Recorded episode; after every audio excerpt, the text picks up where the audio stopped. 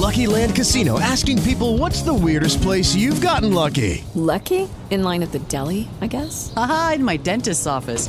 More than once, actually. Do I have to say? Yes, you do. In the car before my kids' PTA meeting. Really? Yes. Excuse me, what's the weirdest place you've gotten lucky? I never win and tell. Well, there you have it. You can get lucky anywhere playing at LuckyLandSlots.com. Play for free right now. Are you feeling lucky? No purchase necessary. Void where prohibited by law. 18 plus. Terms and conditions apply. See website for details.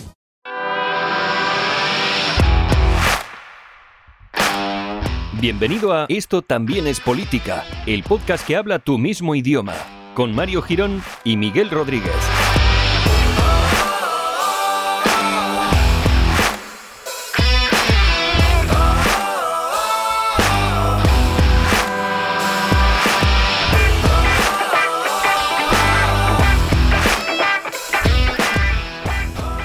Hola amigues, bienvenidos al episodio número 115 de Esto también es política, el podcast maravilloso entre el top 5 de los mejores podcasts del universo. Eh, Estamos optando ya al premio Princesa de Asturias eh, del podcasting, que que, bueno, todavía no, existe, pero lo están inventando y estamos nosotros ahí optando a ello. Y creo que dentro de nada, pues bueno, pues seremos una de las revelaciones en- en esto del planeta Tierra. ¿Qué tal, Miguel? ¿Cómo estás? Pues bien, esperando ese momento de ser la revelación después de cuatro años, ¿no? Está muy bien. Y aparte, Sí, y aparte muy ansioso porque por ganar ese premio Princesa de Asturias al podcasting cuando no hemos sido Sí, capaces de ganar ni en nuestro barrio. Pero muy bien. Hombre, estaría guay un premio por barrios, ¿no? O por comunidades de vecinos de podcasting. Hay pocos, Quizá- ahí ganamos. Quizá ahí tendríamos opciones, sí. Bueno, hay que mirarlo. Oye, pregunta en tu comunidad en la próxima reunión. Oye, ¿no tendréis un premio para un podcast, un podcast que está empezando? Se lía, se lía. Hombre, pero eso es lo bonito de las reuniones. Si no, ¿para qué? Ya te digo. También También para qué. tienes razón. También tienes razón. En fin, ¿qué pasa amigos? Eh, hemos estado un tiempo parados, ya hemos dado nuestras... eh, hemos hablado ya por Twitter, ya, hemos, ya quedado hablado. Ah, hemos hablado con las masas por Twitter y hemos dicho nuestras razones, o sea que si queréis eh, os vais a nuestro Twitter, eh, nos agregáis, esta es una forma de transmedia que se llama. Entonces ahora la gente da mucho ansia como para decir, pero ¿qué les ha pasado? ¿no? ¿Qué les ha pasado? Y, van a mirarlo y se, y se, y se- ponen en Twitter follow, followweándonos. ¿Qué te parece? Eh, sí, a mí me encantaría eh, a ver si podemos llegar. Estamos, me, la última vez que lo miraba estábamos a 10 seguidores de los 500. Fíjate. Lo cual, Fíjate. lo cual sería un éxito. Bueno, cuidado con ese Fíjate. tema. Bueno, eh, que nos oigan los de los Ondas porque, y los de los Princesas de Asturias, que creo que, bueno, nos están desoyendo hasta ahora. Y tenemos una masa ingente detrás de personas también en el grupo de Telegram, por si a alguien le interesa, eh, entras t.me barra etpolítica y ahí lo tienes. Eh, simplemente pues tienes que descargarte una aplicación, entrar en ella, logarte, nada, cosas muy cómodas. Y además puedes ver pepinos y boniatos, que también es muy bonito. Sí, estamos teniendo buena cosecha últimamente, sí. Es muy bonito. Me gusta mucho cuando entra alguien y la gente va haciendo apuestas de si va a ser pepino, Sí. va a ser boniato. Y... Es que el nombre, el nombre, hay algunos nombres que ya van siendo sospechosos. Sí. Nancy Startopoulos, pues ya la ves venir. La ves venir a Nancy. Nancy, no Hombre, traes cosas buenas. Y a Kevin Reagan también, que, Claro. de que nos va a escuchar a nosotros un Reagan. Claro, efectivamente. Efectivamente. Mira a ver si, si tratamos bien a su familia, más que nada. Sí, sí. Claro, sí, por comprobar. Bueno, bueno, pues nada. Eh, a todos esos que nos escucháis desde, desde, las, desde fuera de nuestras fronteras, los Reagan y los Tartopoulos, pues un saludo para vosotros y esperamos que os esté gustando y que estéis aprendiendo castellano también, que es importante. Tortopoulos, fantástico. Bueno, es que es una familia muy complicada, ¿eh? no voy a entrar ahora en ello porque no, no, no, tiene no, no. mucha movida, mucha movida. Merecen un capítulo. el 100 creo que hablábamos de ello, ¿no? Sí, de los Tartopoulos. Cuando tocaba, ese tema fue muy duro, muy duro, ¿eh? Ahí Se marcó una hizo- antes y un después. Sí, sí. Se te hizo un poquito de bola, ¿no? Por eso está solo disponible en la Deep Web. Sí. Si nos pagáis en bitcoins, lo, lo tenemos, ¿eh? No hay problema. En un momentito se tiene. Bueno, vamos con el tema de hoy, un tema muy, iba a decir un tema muy sandunguente, que es una mezcla entre sandunguero y candente, ¿no? Y es la Sí. mezcla de las dos. Me gustaría más Sandungondo, que ya sería entre, entre Sandunguero y Candongo. Me parece más bonito. Vale, vale, pues sandungondo, que creo que, bueno, podría ser el baile este verano también. Vamos a bailar el sandungondo. Que se lo digan fin. a Lolita. Joder, Lolita, ¿eh? Lolita sigue ahí, ¿no? Eh, In de, in de pomada. quiero decir. Bueno amigos, vamos a hablar del ingreso mínimo vital, que es una cosa que, que se está toqueteando mucho últimamente y que no sé si se oye, pero está Alex Cribillé haciendo pruebas aquí debajo de mi casa. Y se está tocando también. También. Se está tocando bastante. Venga, Miguel, por favor, encauza un poquito esto que se nos va de las manos. Es que es- hemos he perdido la costumbre después de tanto Claro. tiempo. Venga, va. Claro, claro. No, pues ya está, sí, yo ya, ya he acabado mi Ah, ya está, presentación. Sí. Bueno, pues vamos a hablar del ingreso mínimo vital que fue aprobado recientemente mediante Real Decreto Ley eh, del Gobierno eh, publicado en el BOE el pasado 29 de mayo de 2020, por si nos escucháis de aquí a una década. Sí, bueno, seguramente eh, hay que hablar ya post-coronavirus. Para los escuchantes post-coronavirus, ahí lo Ah, dejamos. Entonces, perdón, 29 de mayo del año 2020 de la era cristiana y Sí. nos estamos refiriendo al eh, 18 del mes segundo del año primero después de la pandemia. Eso, genial, gracias. fue, fue refrendado por el Congreso de los Diputados el pasado 10 de junio, no voy a repetir todas las fechas, con votos a favor de todos los grupos, excepto de, eh, de Vox. Pero bueno, pero qué sorpresa, ¿no? Pero tampoco votaron en contra, ¿no? No, se abstuvieron porque, eh, según dijo, que- creo que se llama María Ruiz, no lo tengo muy claro, pero creo que la portavoz se llama María Ruiz, diciendo, eh, bueno, con dos argumentos sólidos, hay que decirlo, esta vez eh, Vox ha utilizado dos argumentos sólidos. El primero, que es una paga sin honor. ¿Quién coño quiere una paga sin honor? ¿No? Claro, no te has batido en duelo ni nada antes para conseguirla. Claro. Es eso. Y aparte, eh, pues un argumento también bastante lógico que, que desde luego casa muy bien con lo aprobado en el Real Decreto Ley, eh, que es que de esta medida se beneficiarán todos los que lleguen en patera. Bueno, pues ya está. pues ya está. Si es que tampoco hay que darle más vueltas. No la cogemos una- con papel de fumar. De todas formas, también este argumento se puede coger y decir que, eh, teniendo en cuenta que es una medida que favorecerá a todos los que lleguen en patera y que no tiene honor ninguno, Vox no se ha opuesto, o sea que es cómplice. Cuidado con ese tema, ¿eh? Cuidadito, que están empezando a. Bueno, la frontera ya dentro de nada se van a poner a recibir a la gente que llegue de África. Con Ramos. Santiago, a caballo. Sí. y el casco, por supuesto. Hombre, caco, bueno. Bueno, vamos a ver eh, primero qué es el ingreso mínimo vital. El ingreso mínimo vital es una prestación que eh, está dirigida mm, a prevenir el riesgo de pobreza y de exclusión social de aquellas personas que no tienen recursos económicos suficientes para eh, cubrir sus necesidades más básicas. Aquí, dentro de esta definición, que bueno, creo que todo el mundo entiende, pero por si acaso voy a desgranar un poco dos cosas. La primera que es una prestación. Eh, una prestación es un subsidio o una ayuda pública que puede ser eh, dada en forma de recursos económicos o en forma de servicio, por ejemplo. La sanidad es una prestación eh, que tiene tres naturalezas. Las prestaciones se dividen en tres tipos. Prestaciones universales, que son aquellas que recibimos por el simple hecho de ser ciudadanos, no tiene requisitos, salvo ese, salvo ser, Algo ser persona. salvo ser persona legal, residente Claro. Eh, algunas de ellas ni siquiera, por ejemplo, dentro de la sanidad, que es una prestación universal, eh, y el, por ejemplo, las urgencias son universal incluso para los sin papeles, pero las urgencias, no las, las consultas, las pruebas y eso no. Sí. Pero, eh, por ejemplo, las urgencias son universal, pero universal, de, de verdad, Sí. de las buenas. Yo creo que todavía hay gente que se cree que, bueno, pues que aquí viene mucha gente a operarse, ¿no? De hernias de disco de otros países. o- De ahí el, de ahí el déficit de España, o sea, debemos 100.000 millones de euros por eso. Muchas hernias se está operando aquí últimamente. Sí. Eh, también, también me han hablado un poco de, de injerto de piel, ¿eh? Cuidado, ese tema. Ah, sí, estamos trabajando eso ahora. Muy bonito. visto, sí. Está- vienen de Turquía, ¿no? Eh, o, o al revés. Primero No, hay que no, injertar un sí. poquito de piel. Ellos vienen aquí a por piel y luego vamos nosotros a por pelo. Bonito, bonito. Un intercambio bien, ¿no? Pero te puedes poner la piel que quieras, ¿no? Rollo Michael Jackson. Hombre, a lo mejor es. Bueno, te la puedes poner si quieres, pero no sé, a lo Claro, mejor es muy claro. recomendable. bueno, bueno. Lo que tú. Bueno, el segundo tipo de prestación serían las contributivas, que son aquellas que para poder ser- recibirlas tienes que cotizar antes. Es decir, aquellas tienes que hacer una contribución, de ahí que se llamen contributivas, parece, Mm, parece Muy buen nombre. Muy buen nombre. Sí, sí. Tienes que hacer una contribución eh, para que en el caso de que tú cumplas los requisitos para recibirla, eh, puedas recibirla. Por ejemplo, la más conocida es el eh, prestación por desempleo. Tú mientras estás trabajando, parte de tu salario va a la caja de la seguridad social y si te quedas sin trabajo, la seguridad social te da una prestación durante un tiempo determinado y por una cantidad determinada para facilitarte la transición hasta tu nuevo puesto de trabajo. Claro.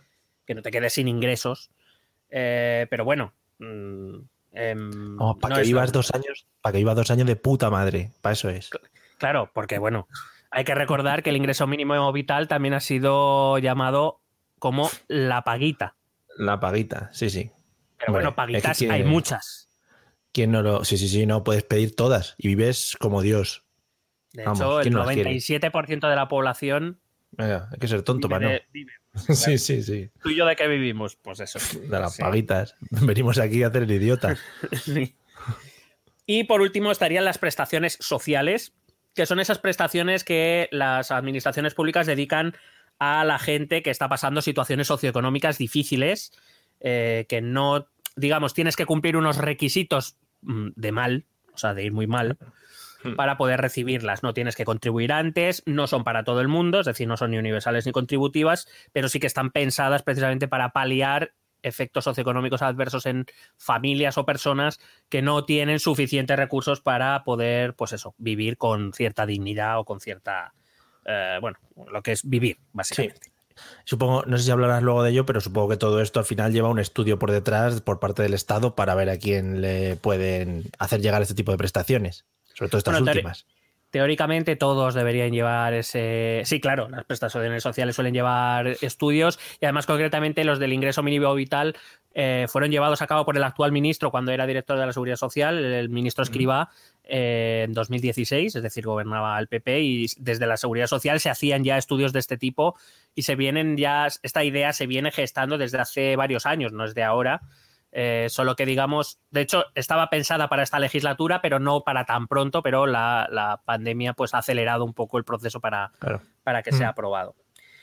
Por tanto, nos encontramos ante un ingreso mínimo vital que es una prestación social, no es una prestación universal, como algunos grupos políticos o algunos opinadores han querido hacer ver, que pues eso, que todo el mundo va a recibir esa paguita para poder vivir lo que quiera, sino que es una prestación social que solo va a estar destinada a aquellos que cumplen unos requisitos de mal.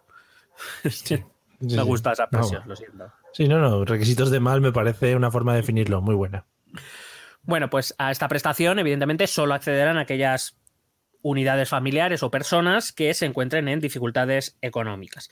Es una medida, sobre todo, destinada a reducir también, no solo a paliar una situación socioeconómica, podemos decir, individual, o eh, bien sea de una unidad familiar o bien de una persona, eh, no solo está destinada a, a paliar esa situación eh, terrible, sino que también tiene un objetivo un poco más grande, que es intentar reducir la desigualdad en el país.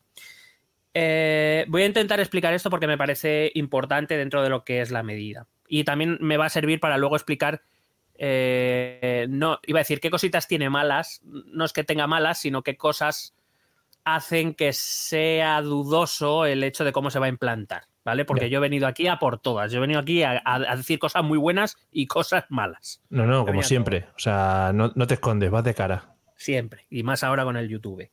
Vamos a ver. Em, la desigualdad de renta se mide principalmente a través de un indicador social que se llama el coeficiente de Gini o el índice de Gini. No sé si lo has escuchado hablar alguna vez. No. Bueno, pues es La un... de Harry, es Pot- un- la de Harry Potter.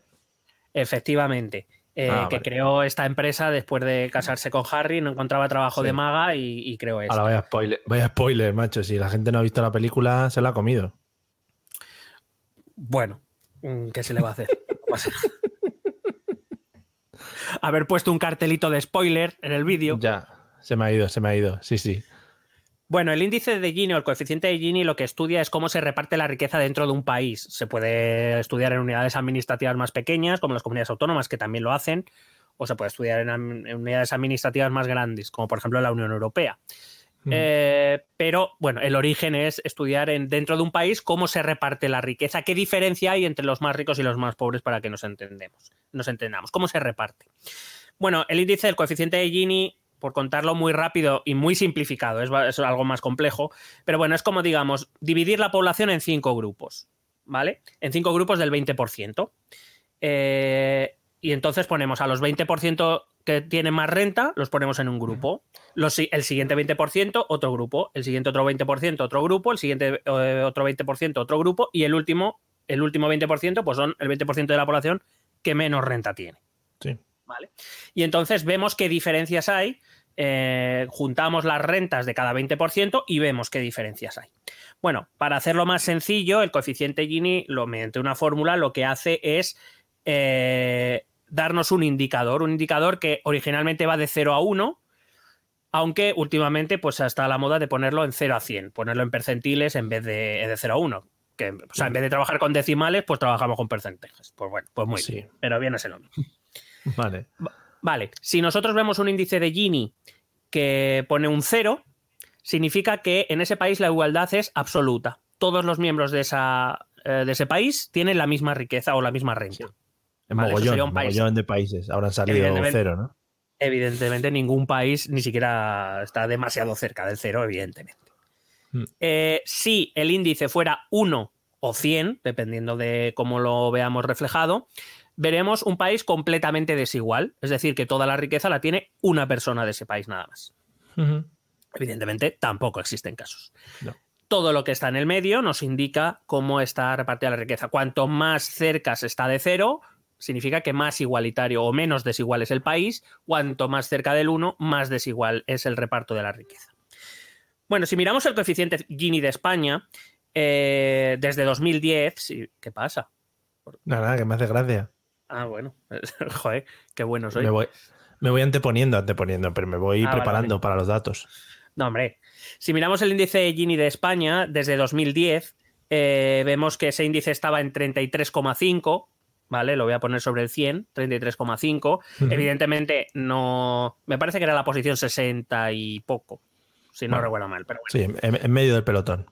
33,5, que estuvimos cerca del 35 entre 2014 y 2015, estuvimos bastante cerca, pero eh, a partir de 2016 volvió a descender y actualmente en el último año computable, que es 2018, el último año que se ha podido estudiar por tener todos los datos macroeconómicos utilizados, estamos en un 33,2, es decir, podemos decir que estamos al nivel más o menos de 2010, de justo al inicio de la crisis. Eh, esto viene a decir, más o menos, para que nos entendamos, que el 20% de la población más rica ingresa, o mejor dicho, perdón, que el 20% de la población más pobre ingresa un sexto de lo que ingresa el 20% de la población más rica. Es decir, por cada 100 euros que ingresa alguien del 20% más rico, del 20% más pobre ingresan, eh, pues eh, estoy calculando, pues eso, unos 20 y muchos, Sí, más o menos. no, o menos, ¿no? No, menos, menos. Unos- diez y... 18, 18, perdón, Sí. 18, se me ha ido un 1. Un die- unos 18 por ahí. 17, 18. Vale, o sea que imagina la diferencia de dinerito. renta, claro. Eh, en perspectiva, si los. eh, claro, esto está muy bien decirlo, pero también te he traído la perspectiva comparada, que, que pasa en otros países, que también nos, nos puede hacer ver. Bueno, eh, estamos, por ejemplo, 2,8 puntos peor que la media comunitaria, de la media de la Unión Europea, y 2,6 peor que la media de la eurozona. Recuerda que Unión Europea y Eurozona no es lo mismo. La Unión Europea somos los 27 ya, porque Reino Unido no está. Y la Eurozona somos los 19 países que utilizamos el euro, eh, excluyendo Sí. a los 8 que no lo utilizan. Eslovaquia, por ejemplo, es el, el país más igualitario que hay dentro de la Unión Europea. Tiene un índice de 20,9. Recuerdo nosotros 33,2. Sí. Eh, según Eurostat, bueno, todos estos datos los he cogido de Eurostat, por si alguien quiere corroborarlos y por si no se fía de nosotros, lo cual Mm. A ver es si os creéis, perfectamente- no, hombre, a ver si os creéis que nos inventamos todas estas mierdas. Todo ya lo ha hecho otra gente por nosotros. Me lleva mucho tiempo inventárselo. Ya, tú. O para aprender estas mierdas, no vamos a. Sí. Bueno, pues eso, Eslovaquia tiene un 20,9 según Eurostat, lo que vendría a decirnos que eh, la- el 20%, per- el 20 de la población más pobre eh, de Eslovaquia cobra más o menos entre un tercio y un cuarto de lo que cobran el 20% más rico. Estaríamos hablando de que por cada 100 euros pues estaríamos en unos 22, 23 Ujú. eh, euros. Recordad que en España es 17, 18. Sí. Claro, cuando esto lo trasladas ya a sueldos de 1.000 euros, pues claro, la- se va haciendo más grande, más grande, más sí. grande, claro. Eh, por si acaso, te recordad, España 33,2, Francia está en un 28,5, eh, Portugal está en un 32,1, está algo, algo mejor que nosotros. Eh, o sea, aquí rebajarlo realmente, hay que tener en cuenta que rebajar tu índice de Gini es complejo, es muy jodido, porque Claro. No solo tienes que hacer crecer al 20% más pobre, sino que en teoría para reducir la desigualdad tienes que frenar al 20% más rico, lo cual Claro. sabemos que en las No es una cosa que. Claro, no es una cosa que estén predispuestos ellos ahí a lo que es perder dinero. Claro, Alemania está en un 31,1, Italia está en un 33,4, dos décimas peor que nosotros, Reino Unido está en un 33,5, tres décimas peor que nosotros. Si nos vamos al norte de Europa, claro, pues las cosas son un poco más diferentes. Dinamarca está en un 27,8, Suecia está en un 27, Finlandia está en un 25,9 Qué pesados y. Nor- Noruega está en un 24,8. Es decir, eh, países bastante más igualitarios que los del resto de Europa. Vale, hemos entendido esto, me he conseguido Sí. explicar más o menos bien. No, no, maravilloso, porque además eh, con las tonterías del principio se te queda el nombre, o sea que si luego quieres investigar ya sabes perfectamente dónde ir, el, el Genie este. Sí, ese es el nombre, el, el que lo fundó, bueno, el que lo fundó, el que lo creó fue un italiano llamado Corrado Gini y pues bueno, pues como pues ya puede decir que Todo- le ha puesto su nombre a algo. Todo está siendo dentro de la coherencia hoy, ¿eh? O sea, Sí, los sí, sí, nombres no, no. siguen una coherencia, un hilito, me parece estupendo. Bueno, otro de los motivos que viene a deci- a- a- por los que viene a surgir el ingreso mínimo vital es para reducir el riesgo de pobreza. Te decía eh, al principio, como un poco la definición, que era eh, dirigida a prevenir el riesgo de pobreza y exclusión social. ¿Qué es el riesgo? O mejor dicho, ¿dónde se sitúa? Yo creo que todos sabemos lo que es pobreza, es no poder cubrir tus necesidades básicas. Eh, vamos a ver qué es lo que se considera pobreza. Me, parecería- me parecía interesante traerlo para, digamos, para saber de lo que estamos hablando. A efectos estadísticos, se considera que están en riesgo de pobreza aquellas unidades de consumo y por unidades de consumo se tienen que entender dos cosas. Los individuos que viven solos Sí. ¿Tú? y las, y las llamadas unidades de convivencia, que normalmente suelen ser familias. Por ejemplo, tú Sí. y tu familia. Efectivamente. Y sí, efectivamente. Yo y los míos. Correcto. Entonces, se considera que están en riesgo de pobreza aquellas unidades de consumo en las que la renta disponible no llega al 60% de la mediana de la renta nacional. Hostia, Pedrito, lo que acabo de decir. No, eso, por ejemplo, todos los primeros de enero, cuando te juntes con tu familia, deberíais hacer el cálculo este, ¿no? Para ver si, para ver cómo estáis. Y a ver, ¿cómo va lo de la mediana y no sé qué y tal? ¿Cómo va la renta nacional y ese tipo de cosas? ¿Eh? Bueno, eh, pero esto, es- esto también es política y entonces nos vamos a gastar un tiempito en explicar las cosas. Por supuesto. Y sa- saquen papel y boli. Yo me acuerdo, fíjate, cuando explicaste, que ahora mismo no sé qué era, pero algo de la Ah. organización de los votos o algo así, ah, de la, la ley DONT o algo así, una de estas. DON, sí, la fórmula DON. Eso me saqué un papel y dije, vamos para adelante, vamos para adelante. Y empecé Y los- a copiar, hice unos esquemas, bueno. Y ahora puedes trabajar para Indra. Sí, sí, sí, estoy, pero es que eh, lo, lo hago en negro, no quiero que me pillen. Bueno, hemos dicho que el riesgo de pobreza es aquella familia o uni- unidad de consumo que, mm, cuya renta no llega al 60% de la mediana de la renta nacional. Vale, pues vamos a ver, ¿qué es eso de la renta nacional? Eso es. Te voy a dar la definición técnica para aquellos que nos siguen, que estén estudiando economía, Para y luego para el resto del, y luego para el resto del mundo. Vale. ¿Qué es la renta nacional? Son las retribuciones de todos los factores productivos de un país. Ahí lo tienes. Taca, taca. No, no, true, true, pero todos sumados, o como. Sí, sí, todos sumados. Para el mundo, es la suma de lo que la gente eh, de un país cobra. Claro. ¿Vale? Eso- Eh, aquí- su- sí, supongo dime. que os habrán llamado a casa y os lo habrán preguntado, porque eso eh, empiezan también a primeros de año a preguntarlo y van casa por casa y le tenéis que decir lo que cobráis. eh, aquí Hacienda lo tiene todo ya. No hace falta que pregunte a nadie. ¿Cómo son, eh? El otro día me llamaron, fíjate. Hago un impasse. claro.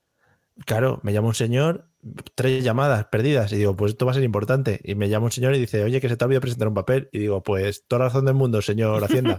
Dije, A sus pues, órdenes. Pa'lante con el papel, vámonos. Ya está. Me amenazó con multarme. Cabrón. Y con eso ya te pone las pilas. Hombre, ya ves. Yo voy a pagar a eh, Hacienda. Podemos Bueno, seguir. la renta nacional, la suma de lo que la gente cobra. Para que os hagáis una idea, aquí estamos metiendo los salarios de los trabajadores, estamos incluyendo los beneficios de las empresas, que son retribuciones, estamos hablando de los alquileres, estamos hablando de los intereses por las acciones, por cualquier producto bancario, por cualquier producto financiero, los dividendos por tener, eh, perdón, los dividendos por las acciones, los intereses por, por todos los productos bancarios y financieros que tengamos. Es decir, todo aquello que se nos retribuya de alguna manera, eh, pues eh, esta, entra dentro de la renta nacional. Todo el dinero Sí. que ganamos de, de la manera que sea. Es un número de estos que sale con, en la calculadora, te salía la E, ¿no? Al final, E a la menos Correcto. 10, de número que flipas. Bueno, em, una vez sabemos lo que es la renta nacional, Ujú. Lo que pasa es que yo he dicho, es el 60% de la mediana de la renta nacional. ¿Qué es la mediana? Aparte de eh, una taza mediana para tomarte el- un carajillo. Bien. O, o una hobbit también. O una... Hostia, eso ha sido muy friki, no me lo esperaba de ti, ¿eh? Venga, hasta luego, gracias. Eh, bueno, ¿qué es la mediana? Bueno, cuando nosotros hacemos estadísticas, nosotros estamos muy acostumbrados, por ejemplo, a calcular la media, ¿vale? Fácil. Pero, pero no estamos hablando de la media. La media No. eh, es, eh, digamos, se suma el conjunto, se divide entre el número de personas y eso es la media. De correr.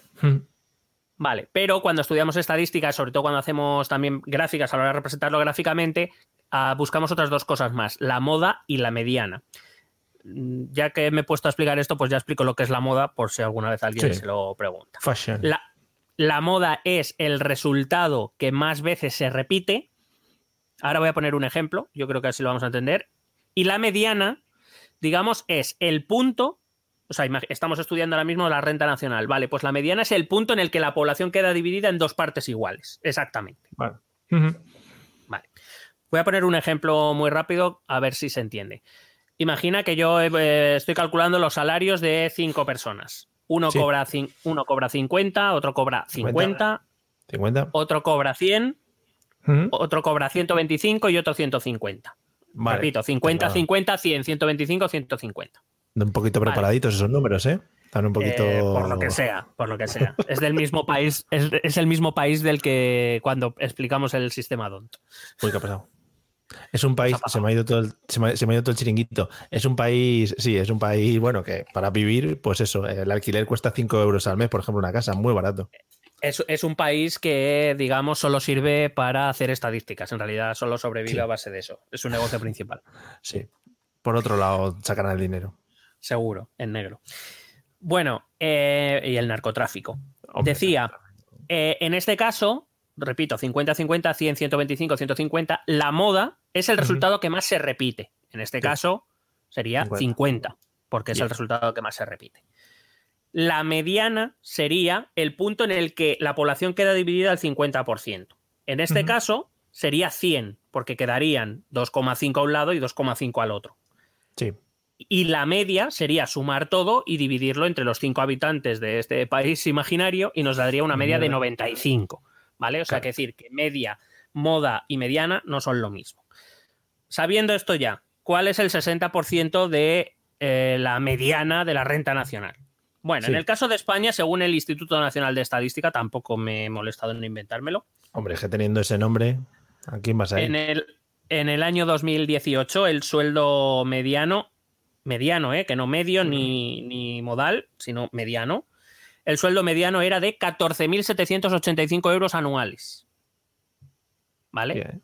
Es decir, a partir de ahí, eh, la población queda dividida en dos segmentos iguales. Lo que nos dice, ¿qué nos dice esto? Que el 60% de la mediana de la renta nacional, que indicaría el umbral de riesgo de pobreza, serían 8.871 euros anuales. Es decir, se considera en riesgo de pobreza todos aquellos que no llegan a 8.871 euros anuales de ingresos. Repito, no Es- por persona, sino por unidad de consumo. Sí. ¿Estos números los establece, se establecen a nivel estatal o están más a nivel europeo o, a un señor que lo ha dicho porque un día se le ocurrió? ¿Cómo va esto?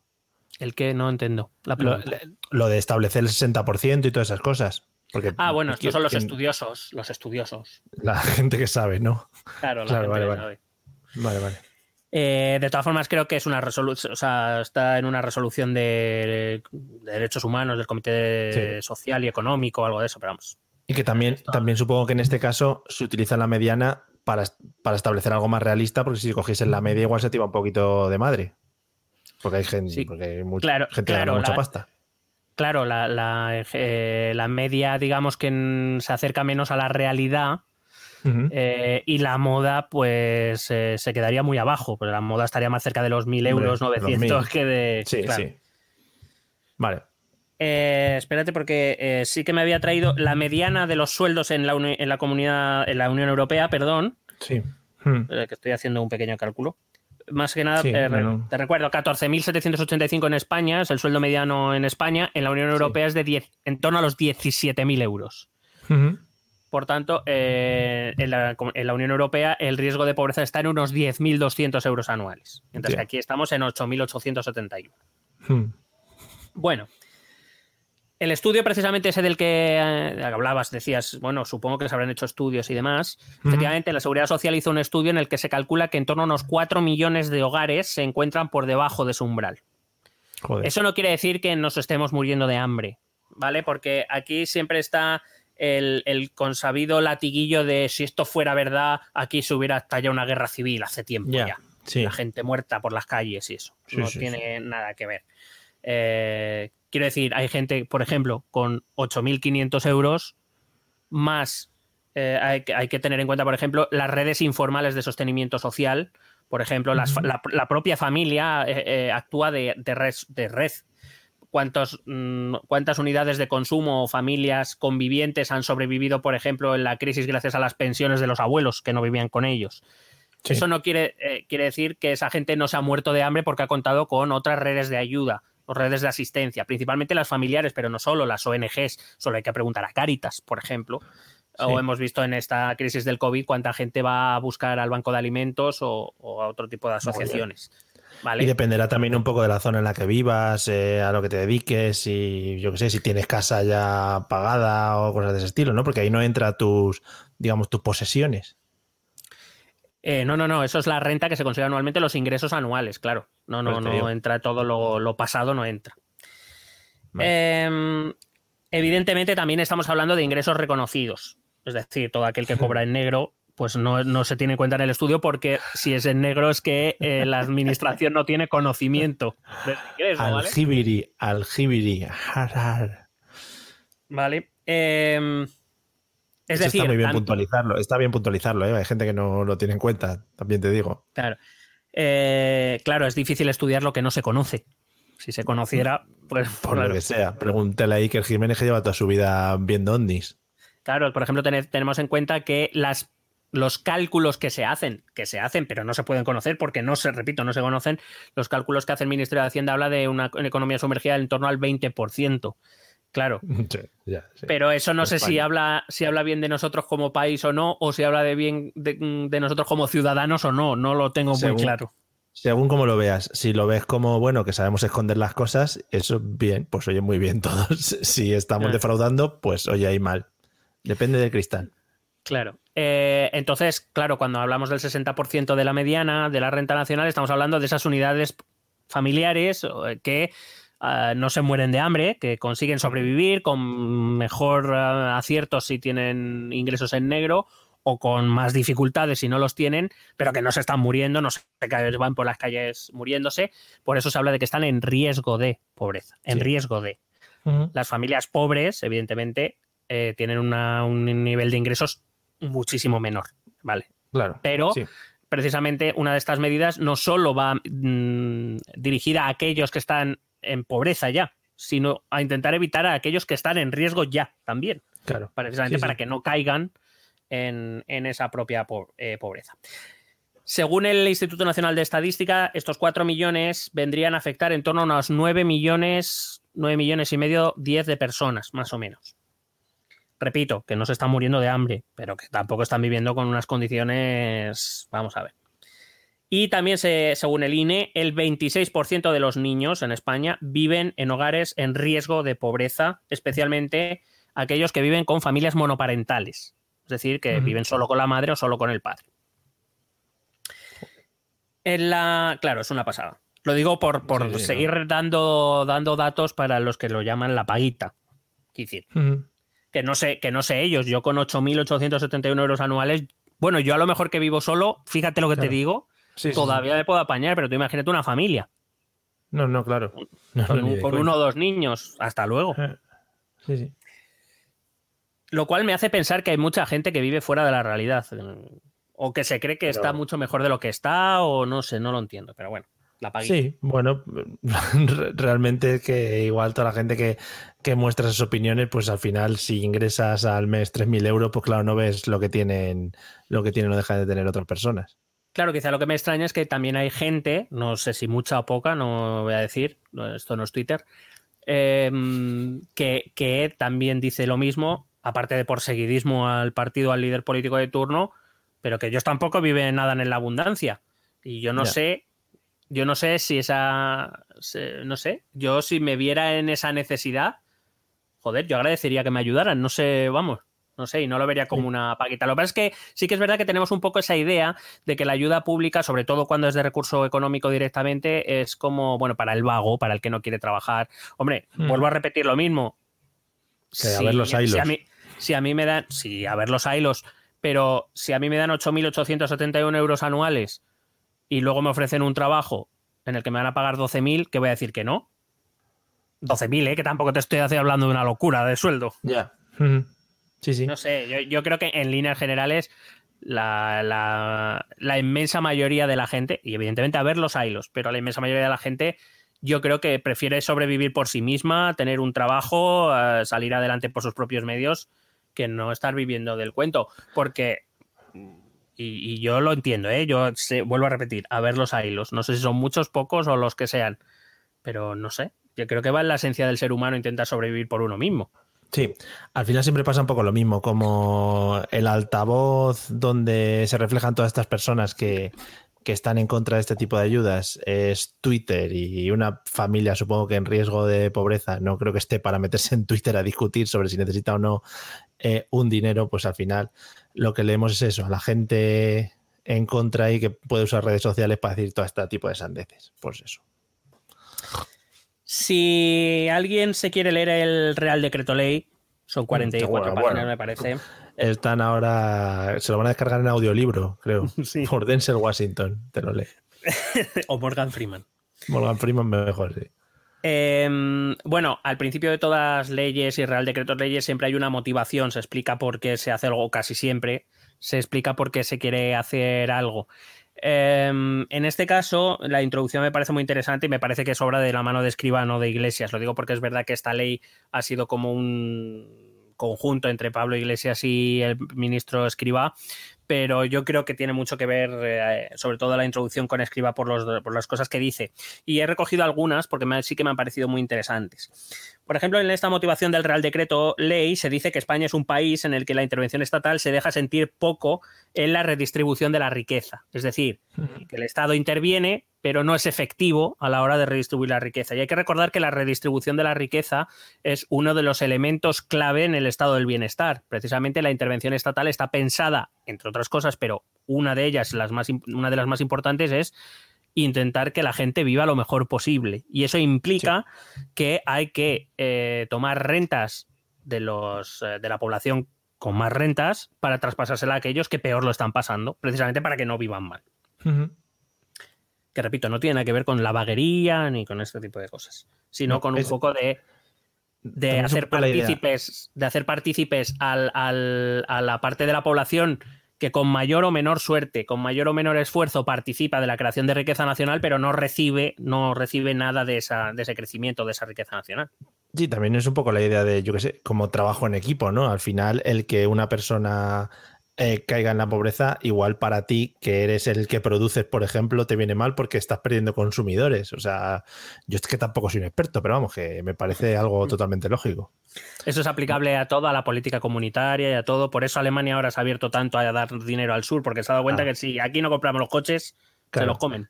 Creí que decías lo de la frase de yo no soy un experto, que eso es aplicable a cualquier, a cualquier tipo de política. No, Yo no, no, sí. soy un experto, pero No, no, sí, eso es la- esa ha sido la frase extraña. Eso es lo que no se suele oír, Mario. Te felicito. vale, gracias. Pues nada.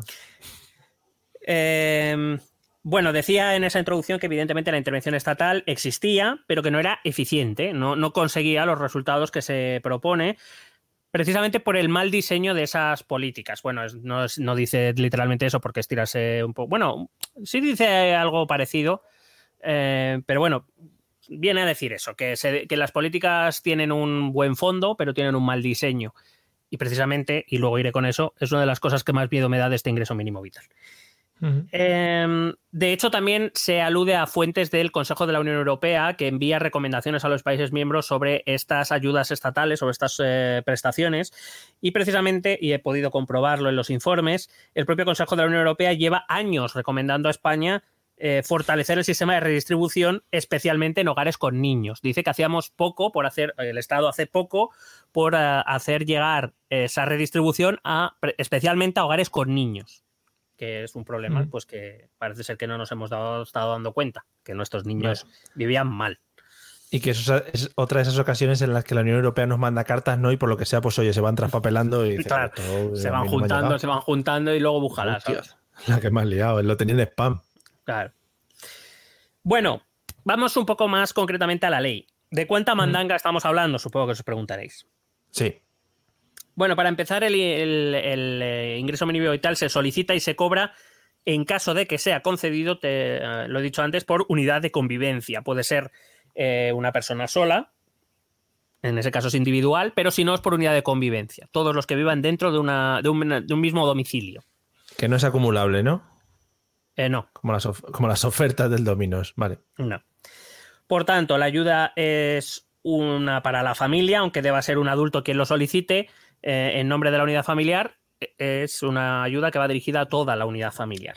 El umbral mínimo, es decir, el mínimo, si se aprueba la, la solicitud, es, son 400. Voy a hablar, ahora mismo voy a dar datos menos precisos porque voy a hablar un poco más de memoria, luego te voy a dar datos más concretos. Vale. Unos 462 euros es el mínimo. A partir de ahí, cada persona más, sea adulto o sea menor, son unos 139 euros más. ¿Vale? Eh, en cada persona extra en la convivencia, a los que habría que sumar 100 euros extra si eh, la familia es monoparental. ¿Vale? Y el tope máximo, el máximo que se puede cobrar, son 1.015 euros mensuales, en 12 pagas, no en 14. En 12, no hay paga extra. Fíjate, ¿eh? como Reyes. Es que no me extraña que la gente esté ahí como loca. Claro, vamos a ver esos, cómo llegamos a esos 1.015 euros y quién los disfrutaría, entre comillas, para que hagamos Sí. esa paguita. Bueno, eh, 461,50 es eh, exactamente la cantidad mínima, que es exactamente la misma cantidad que la prestación no contributiva de la seguridad social, es decir, lo que la seguridad social te da, porque mm, si no te mueres del asco, Sí. ¿vale? Y esto sería el mínimo que sería para un adulto. Si fueran dos adultos en la unidad familiar, se podrían cobrar, fíjate, un mes, dos adultos, 599,95 euros. Fíjate. Búscate tú a ver dónde vives, lo primero, y luego ya hablamos. Eso es, eso es uno de los temas que luego iba a comentar en los posibles problemas. Si eh, entramos en una casa donde haya un adulto y un menor, es decir, una familia monoparental con un menor, estaríamos hablando de 701,48 euros. Si estamos hablando de dos adultos y un menor, estamos hablando de 738,40 euros. También esta cantidad para tres adultos que vivan juntos. Eh, si es un adulto y dos menores, 839,93. Si son dos adultos y dos menores, tres adultos y un menor o cuatro adultos, 876,85. Si es un adulto y tres o más menores, 978,38. Es decir, los del Opus no se va a seguir beneficiando hasta el final de los días. ¿Vale? O sea, se para ahí. Claro. Eh, Venga, golpecito de gratis, ¿eh? Venga. gracias. no, hombre, son los que suelen tener familia numerosa. Ya a estas alturas, ¿quién tiene familia numerosas? No, no, por supuesto. Y eh, la cantidad máxima, 1.015,30, 1.015 euros con 30 céntimos También para... te digo, perdona, también te digo que creo que son los que más están a la cola ya para pedir el ingreso mínimo vital, ¿eh? No me extraña, porque para alimentar todo eso... Decía, 1.015,30 euros, perdón, 1.015 euros con 30 céntimos para unidades eh, convivientes de dos adultos con tres o más menores. Fíjate, 1.000 1.015 euros para como mínimo cinco bocas alimentar. Sí. tres adultos y dos niños, cuatro adultos y un niño, o unidades, o todas las unidades mayores de convivencia, es decir, si viven 17, pues 1015, no van a pasar de ahí. Mm. O sea que, bueno, tampoco son cantidades así sobre el papel que digamos, joder, te- No. ya os podéis retirar de trabajar, ¿eh? No, hombre, por supuesto, esto es un sueldo para toda la vida, el sueldo en el café. Eh, no sé si esto luego se hace algún tipo de seguimiento a la gente que se le concede, en plan... Está previsto que sí, ahora iré con eso. Vale.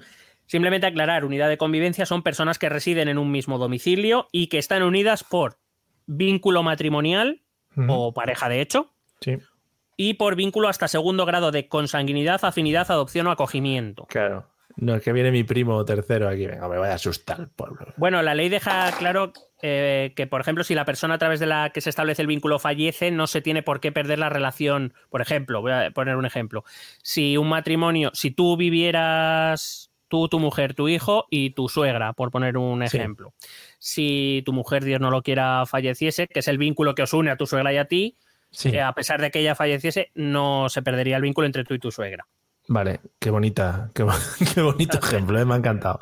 Que quedamos unidos de por vida. También, Sí. muy bonito. O sea, el, el contexto me ha parecido ahora maravilloso. Bueno, eh, también insiste el Real Decreto en el acceso muy facilitado, casi automático, a- al ingreso mínimo vital de las víctimas de violencia de género y de trata de eh, personas. Que aquí es donde dice Vox que todos los que vienen en patera van a ser considerados víctimas de trata y se les va a dar el cheque según lleguen, básicamente, que Sí. es lo que vienen a pensar. Lo cual hay que recordar que no es posible por lo que voy a decir ahora, que, que son los requisitos. Eh, para personas sin vínculos familiares que vivan juntas, por ejemplo, el Real Decreto Ley abre la puerta a que puedan formar una unidad de convivencia, pero queda pendiente de desarrollo en una posterior reglamentación. Es decir, pues si nos vamos a vivir tú y yo juntos, que no Sí. somos familia, no tenemos consanguinidad, Ojalá. no nos, hemos casado, no nos hemos casado y estamos pendientes de ir al, al registro de parejas de hecho, sí, de momento. Del sí, po- es del lo que nos- podcasting. es lo que nos separa, sí. Eh, mientras tanto, se abre la posibilidad de que tú y yo pudiésemos acceder al ingreso mínimo vital si tú y yo estamos fucked de pasta, eh, pero hay que desarrollar un reglamento, es decir, hay que desarrollarlo todavía para ver en qué queda. Ese puede En ser el lenguaje, el lenguaje técnico en el que lo has explicado. Faquet de pasta. Eso va a poner en el reglamento. Vale. Eh, mm, en ningún caso, evidentemente, se podrá formar parte de dos unidades de convivencia para acceder por dos sitios diferentes al ingreso mínimo vital. Y aquí viene uno de los peligros que yo veo. Porque esto de que entre las administraciones españolas crucen datos Sí. Es problemático, no lo suelen hacer. Entonces, ¿qué pasa? ¿Cómo van a saber que yo formo parte de una unidad de convivencia en Madrid y otra en Málaga? ¿Van a cruzar datos? ¿Va a haber una, una base, un registro único? Sí, como Porque, que la claro, otra de las-. Otra, claro, sí, pero, pero en teoría eh, el gobierno quería que lo gestionasen los ayuntamientos. Ah, muy bien. yo- uf, uf, Claro, en- entonces es, es verdad que el ayuntamiento tiene los padrones, tiene más conocimiento, tiene un conocimiento mucho más cercano del, de las unidades de convivencia familiar, pero tendrán que cruzar datos de alguna manera para ver que alguien nos está aprovechando de uno aquí y otro en Albacete. Bueno, evidentemente la persona solicitante, la solicitante, repito, eh, una unidad familiar lo- solo lo pide uno en nombre de toda la unidad de familiar. Bueno, el solicitante tiene que cumplir unos requisitos mínimos que son tener entre 23 y 65 años. Lo cual no fácil. entiendo lo de los 23 porque luego hace una aclaración como diciendo, bueno, pero los mayores de edad y los menores emancipados también pueden hacerlo. Entonces, ¿por qué no pones directamente desde los 18 más menores emancipados? No lo entiendo. Bueno, da igual. Entre los 23 y 65 años y tiene que haber estado de- dados de alta al menos un año en el régimen de seguridad social, ni siquiera eh, en su vida, ¿eh? No tiene que ser ni eh, actualmente, ni siquiera tiene que ser seguido. O sea, con que hayan estado un año por ahí va- vagabundeando es suficiente. Muy bien. Eh, esto solo el solicitante. El solicitante que, eh, tiene que solic- eh, cumplir estos requisitos. Y luego todos los miembros de las unidades de convivencia, eh, incluido el propio solicitante, tienen que tener residencia legal y efectiva continuada en España al menos durante un año. Y quizá aquí es el problema, ¿no? Para los que vienen en patera. Vaya. Sí, por lo que sea, ¿no? Porque igual no. La patera Claro. no cuenta como residencia en España. Residencia, eh, excepto es verdad que los, las, las víctimas de trata en principio no se les pide este requisito, pero es que que vengas en patera no te convierte en una víctima de trata. Ya.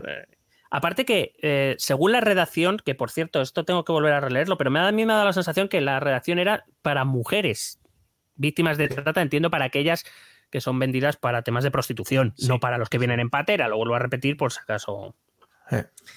Bueno, es simplemente, igual que para la violencia de género, se ha pensado que el ingreso mínimo vital sea un resorte también para sacar a las mujeres víctimas de trata de blancas, eh, de, redes de prostitución y aquellas víctimas de violencia de género, precisamente del entorno socioeconómico del que son dependientes para poder Claro. salir de esa situación.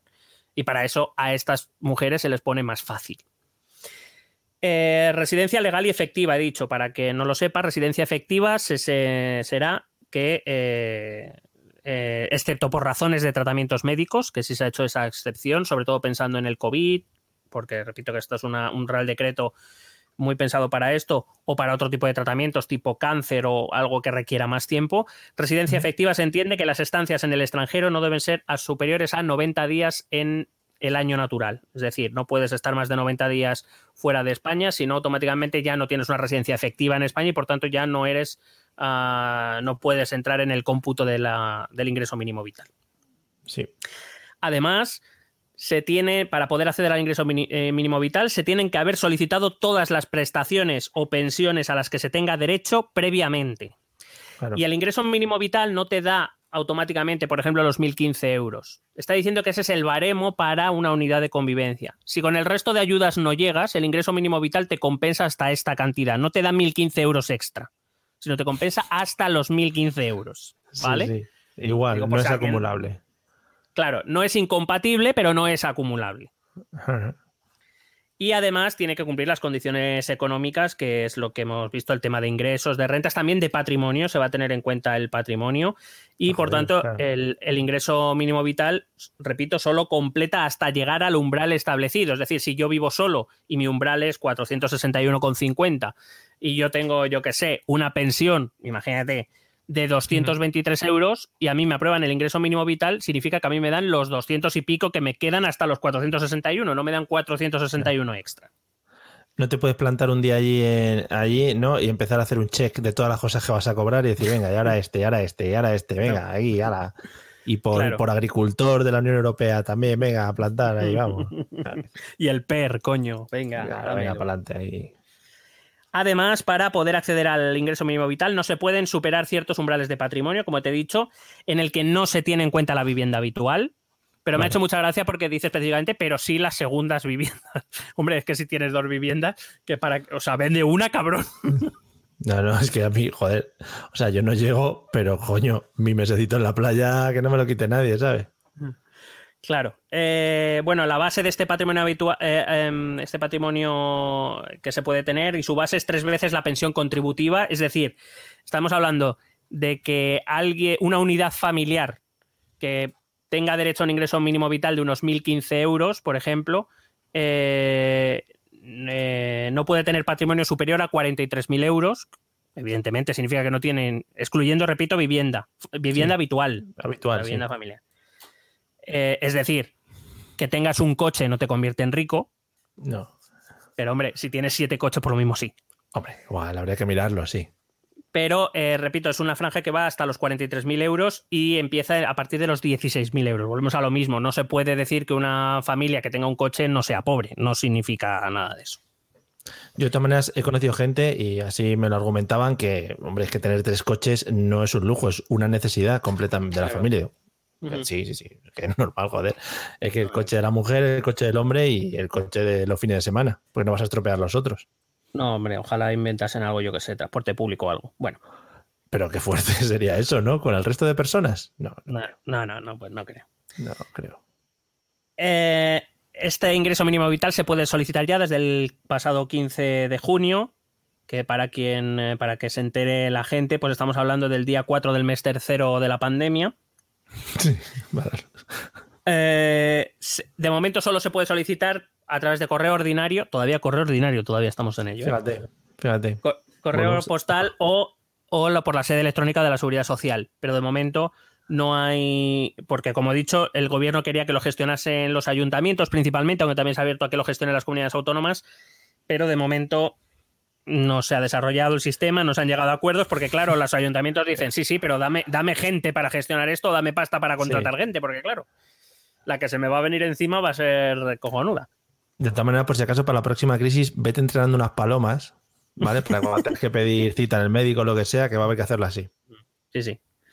Sí, voy a ver si, ya que hemos hablado de Harry Potter antes, pues voy a ver si a maestro a una lechuza y que me vaya Mm. llevando los mensajes. Claro, claro, no, maravilloso. Hay que decir que en el caso de País Vasco y Navarra, dado que ellos tienen regímenes fiscales diferentes, no van a, a la caja de la seguridad social, excepto en el sistema de pensiones, eh, al contar con régimen propio, ellos gestionarán directamente el ingreso mínimo vital porque son ellos quienes tienen los datos fiscales Claro. y todos los datos necesarios para gestionarlo. En principio, el Real Decreto dice que es desde la solicitud eh, la administración se eh, compromete a contestar en un máximo de tres meses, perdón, de tres meses, Joder, y que joder, si no recibe respuesta es un no, silencio administrativo negativo. Que la te- o, o que la tendrás que volver a solicitar, vaya. Tres meses, chato. También dice que se mantendrá, el ingreso mínimo vital se mantendrá mientras duren las condiciones que te hacen ser eh, beneficiario de ese ingreso mínimo vital, que los beneficiarios están obligados al aceptar la contribución, la prestación, eh, se ven obligados a comunicar cualquier cambio que tenga que ver, pues domiciliario, en el tema de ingresos, etcétera, se comprometen a, a comunicar esos cambios en el plazo de un mes desde que se produzcan. Si no, serán objeto de multas y sanciones. Claro, lógico. No, es que la También- herencia de mi tía, claro, bueno. Eh, de todas maneras, yo estoy casi convencido de que aunque no lo comuniquen, yo creo que Hacienda estará por ahí atenta. Por lo que Como golismean, ¿eh? Los cabrones, como golismean. El que me llamó a mí es que me, que me tenía todo fichado, ¿eh? Madre mía. Qué miedo tengo ahora. Bueno, el Real Decreto Ley dice que se revisará cada año, que cualquier regula- regularización o sanción se podrá reclamar hasta cuatro años después. Me he ido, me he ido. Si la Seguridad Social detectase indicios de fraude, que ese es otro de los peros que le pongo yo, que es como, ¿y cómo piensa hacerlo? ¿Va a poner a gente específicamente para esto? ¿O va a ser un Sí. poco al tuntún? ¿Va- ¿O qué vamos a hacer? Eh, dice que se podrá cancelar el pago de forma cautelar, solo con indicios. Eh, cancelará si se dejan de cumplir los requisitos o si fallece el titular, pero como te he dicho antes, aunque fallezca el titular, si lo solicita otro miembro de la unidad familiar, se reanudará en el punto donde se ha quedado. No, no, digamos, el espacio de tiempo entre el fallecimiento y que lo sol- se solicite de nuevo se pierde, no. En teoría, Ya. según, teoría, según el Real Decreto, no. Eh, si hay fraude, además del reintegro de las cantidades, se establece un régimen sancionador en faltas leves, eh, graves y muy graves, que tiene que ver sobre todo, supongo que además de las multas que no está desarrollado, se tendrá que desarrollar un reglamento. eh, en- eh, sobre todo van al, al una cantidad determinada de tiempo a la cual tú no tienes derecho al ingreso mínimo vital. ¿Vale? Mm, Te pues castigan, sí. Sí, te castigan sin ingreso mínimo vital. Claro, tampoco puedes esperar mucho recaudación económica de gente que en teoría no tiene dinero, claro. Sí. Eh, aviso por si acaso alguien lo está pensando, que el ingreso mínimo vital es incompatible con la asignación por hijo a cargo, con hasta un 33% de discapacidad. Sí es compatible si el hijo tiene una discapacidad de 33% o superior. Información de servicio. Muy bien. Eh, como un extra, el Real Decreto dice que a quien sea concedido el ingreso mínimo, mínimo vital no deberá abonar las tasas y matrículas universitarias para el curso que viene Mira. y no tendrá copago farmacéutico. Eh, por si acaso, eh, para ir acabando, te he traído dos temitas. Sí. El primero es eh, ingreso mínimo vital no es igual a renta básica universal. Lo digo porque mucha gente habla de rentas básicas universales y ingreso mínimo vital como si fuera lo mismo y no tienen nada que ver. Eh, la diferencia es clara. El ingreso mínimo vital es una prestación social enfocada a los colectivos desfavorecidos con ingresos bajos, con dificultades para obtener ingresos vía rentas del trabajo, de alquiler o cualquiera que sea. Eh, y es, digamos, es una especie de red de asistencia para, un, para que esas personas tengan un nivel de vida mínimamente digno. Que también aquí podemos entrar que con 1.015 euros, que es dignidad, pero bueno. Sí, sobrevivir. Claro. Por otro lado, la renta básica universal es una transferencia de dinero a cualquier ciudadano por el hecho de serlo. No tiene en cuenta la renta. Eh, tú y yo y el más pobre de los pobres y el más rico de los ricos tendríamos derecho a esa renta básica universal. No tiene condicionalidad y además de ser más cara, eh, su objetivo principal es diferente. mientras que el del ingreso mínimo vital es, además de intentar que la gente tenga un nivel mínimo de vida posible, es intentar reducir la desigualdad, como te decía al principio. Eh, la renta básica universal no consigue eso, porque si todos cobramos la misma renta, nos reducimos una mierda. Efectivamente. ¿Cuál es el objetivo de la renta básica universal? Tener más renta disponible para todas las unidades de consumo, es decir, para todos los ciudadanos. ¿Para qué? Para, para que nos entendamos, eh, aumentar la demanda agregada de bienes y servicios, que eso aumente la producción y, digamos, entremos en una rueda económica eh, eh, pues, de más demanda, más producción, más empleos, Sí. más demanda y así. Lo que fue España en los años 80, 90. Con, un, con una cosa que no viene a resolver los problemas de, por ejemplo, de la, del ingreso mínimo vital, porque eh, cuando la actividad económica se activa de esa manera, la renta básica universal puede ser buena para las, eh, la población con menos renta al principio, pero una vez la economía empieza a funcionar, hay una cosa que se llama inflación. Los precios Vaya. suben y llega un momento en que los pobres volverán a ser pobres por mucho que tengan más dinero que muchas otras personas en el mundo. Pero no creo que eso lo haya estudiado nadie. ¿eh? Eh, Míratelo, míratelo, porque igual hay un filón para hacer un podcast o algo. Te había dicho que te había traído dos cosas, no, te he traído otra más, pero muy rápida. Es el, Vale. eh, ¿Existe algo parecido en la Unión Europea, en los países de la Unión Europea? Y la respuesta es sí. España no es el primer país en implementar el ingreso mínimo vital en la Unión Europea. Te he traído algunos ejemplos para que veamos las cantidades. Francia, por ejemplo, en Francia se llama renta de solidaridad activa y eh, va el, el rango va entre 550 y 1050 euros para, eh, digamos, su rango máximo. También es verdad que el rango máximo es para dos adultos y dos menores en casi todos los países. Aquí es para dos adultos y tres menores, como poco. Ya, Y son 1.015 euros. Pero vemos que las cantidades tampoco son muy diferentes. sí, me parecías. En Alemania, a su le llaman renta mínima de subsistencia, iría entre los 430 y los 1.200 euros. Pero Alemania, desde mi punto de vista, que sería el modelo a seguir, ha sido mucho más inteligente que, eh, o, para mí lo ha, lo ha hecho bastante mejor que lo que se pretende hacer en España y en la mayoría de países, porque eh, de lo que he podido ver, solo Alemania y Austria tienen este modelo. Es que Alemania, además de esta renta mínima de subsistencia, que sería nuestro ingreso mínimo vital, tiene aparte ayu- otros programas de lucha contra la pobre- pobreza, como por ejemplo ayudas para alojamiento y ayudas para calefacción. Porque Claro. ese es uno de los problemas que precisamente tú ibas apuntando. No es lo mismo cobrar 1.015 euros en Soria que en Madrid.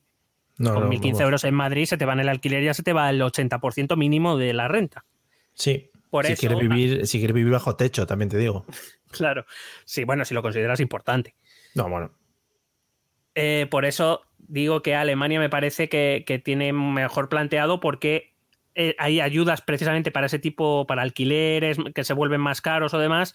Se hacen ayudas aparte para que precisamente el ingreso mínimo vital no se consuma solo en cosas como la vivienda o la calefacción, por ejemplo. También tienen ayudas por hijos aparte o tienen ayudas a los seguros médicos. Vaya. Es decir, es un programa más completo y además tiene mucho que ver con una de las críticas que yo hago al ingreso mínimo vital o tal, tal y como está planteado. Sí. No a la idea del ingreso mínimo vital, que me parece necesaria, sino a cómo está planteado. Luxemburgo tiene una cantidad mínima de 1.000 euros y una máxima Sí. de 2.000 euros. Y estamos aquí en España. Fíjate. Todo para Luxemburgo. Además, hay. Bueno. Italia, bueno, me parece que en Luxemburgo tenías que estar viviendo cinco años en Luxemburgo para tener derecho. Pero bueno, digo yo que si puedes vivir en Luxemburgo, tampoco te hará mucha falta. Pues para adelante, claro. En Italia, eh, el mínimo es de 500 euros, el máximo es de 900 euros. Se puso en marcha en 2019. Eso sí, por ejemplo, en Italia tiene un máximo de 18 meses. Es una prestación como la de desempleo que tiene un máximo, un tope. No puedes cobrarla más de 18 meses. En Grecia no tiene ninguna condicionalidad, es decir, tú te puedes ir ahora mismo a Grecia y pedirlo. Claro. Ahora, eso sí, las cantidades van de entre 250 a 500 euros. Bueno, te pagas un viajecito por las islas, buenísimo. Vamos. En Finlandia están entre 400 y 1250, en Dinamarca entre 476 y 2035. Joder.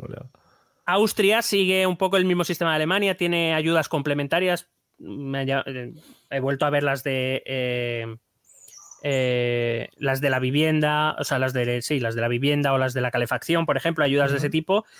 Eh, no he encontrado el mínimo porque el mínimo depende de los lander y cada, digamos, cada región austríaca pone cada uno el que quiera. Sí. He encontrado la media, la media, Sí. eh, que no la mediana. La media en Austria es de, esa, de este salario mínimo o de este ingreso mínimo es de unos 1.426 euros de media. Es decir, que estará entre 1.000 y 2.000 también, supongo. En República Checa está entre 200 y 500 euros, en Polonia entre 200 y 557 y en Reino Unido tienen una cosa que se llama Universal Credit, que lo he dicho un poco para parecer rimbombantes, ¿no? Que siempre Muy queda bien, bien. pronunciado. Sí, sí, sí, muy bien. Bueno, el crédito universal que eh, me, parece, me, parece, una medida inteligente en el sentido de que es una, una, especie de bolsa en la que se incluyen todas las prestaciones a las que tiene derecho una persona o una unidad familiar. Es decir, no piden un ingreso mínimo vital y luego piden un complemento de no sé qué, no, sino simplemente a todo lo que tienen acceso se le crea como un pack y se le da y en Reino Unido puede alcanzar los 1.176 euros al mes. Pero bueno, me refiero que tiene todo en el mismo pack y no tiene que estar pidiendo 17 veces 17 cosas distintas, sino que se lo hacen yeah. todo. Eh, bueno, los anglosajones siempre han sido más prácticos en general. Sí.